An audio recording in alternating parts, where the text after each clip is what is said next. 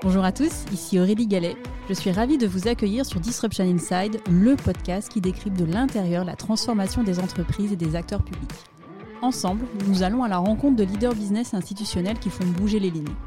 Nous allons décrypter leurs stratégies, revenir sur leurs réussites et leurs échecs et faire le plein de conseils pratiques. Mon objectif, vous aider à passer à l'action en vous inspirant des meilleurs. Bonjour à tous, j'ai le plaisir de faire témoigner à mon micro François Desnoyers, Chief Digital et Data Officer chez Safran Lending System.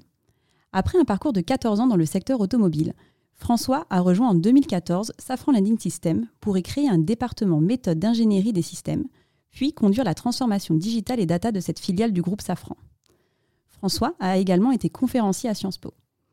Il est aussi actuellement board member de la French Tech Corporate Community.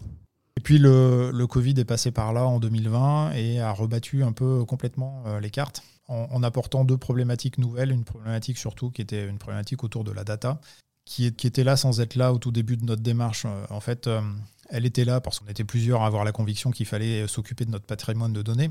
Mais quand vous êtes dans une industrie aéronautique qui est un long fleuve tranquille de croissance sur plusieurs années, bah certes, vous avez besoin de données, mais finalement, il y a beaucoup de secteurs, beaucoup d'activités sur lesquelles une simple règle de 3 permet assez facilement à n'importe quel manager dans l'entreprise d'aller euh, extrapoler son activité euh, le trimestre prochain, le semestre prochain, l'année d'après. C'est comme de naviguer euh, par beau temps et qu'il n'y a pas de brouillard. Euh, vous pouvez naviguer aux instruments, mais finalement, à vue, c'est pas mal aussi. On profite du paysage et il n'y a pas d'urgence vitale à développer des instruments très très poussés pour aller naviguer dans la, dans la tempête. Quand tout d'un coup, on est en pleine incertitude, dans le brouillard, que le trafic aérien devient extrêmement volatile, qu'on il faut revoir les hypothèses de cadence de production euh, toutes les semaines, euh, plusieurs fois par mois, plusieurs fois par jour des fois. Bah là, il faut euh, développer d'autres instruments pour pouvoir naviguer aux instruments et plus naviguer à vue. et donc ça a été un énorme booster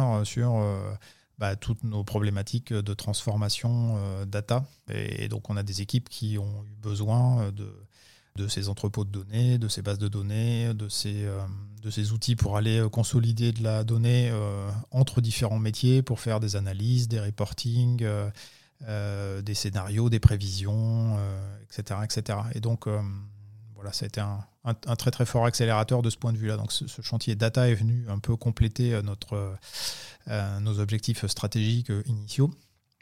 Et puis un sujet aussi très très industriel parce que finalement tout le volet externe qu'on avait développé et fait progresser euh, pour nos clients, eh ben, on a eu besoin de développer euh, naturellement le pendant euh, interne avec nos sites industriels, nos fournisseurs, notre supply chain. Et donc, ça a été l'occasion de, bah, de, compléter ce plan initial qui était très tourné vers le client externe, de le compléter de volets beaucoup plus internes, de performance de nos sites industriels et, de, et d'embarquement aussi de nos collaborateurs, parce que finalement, sans eux, on peut, on peut rien faire. Et à ce stade-là, en fait, il s'est passé aussi quelque chose, c'est euh, un nouveau cadre d'intégration au sein de Safran, parce que tout ce que je vous ai décrit au tout début est quelque chose qui était euh, très très singulier euh, chez Safran en 2017. Safran Learning System, c'était la seule filiale où on parlait du digital à ce point-là, avec un discours aussi structuré.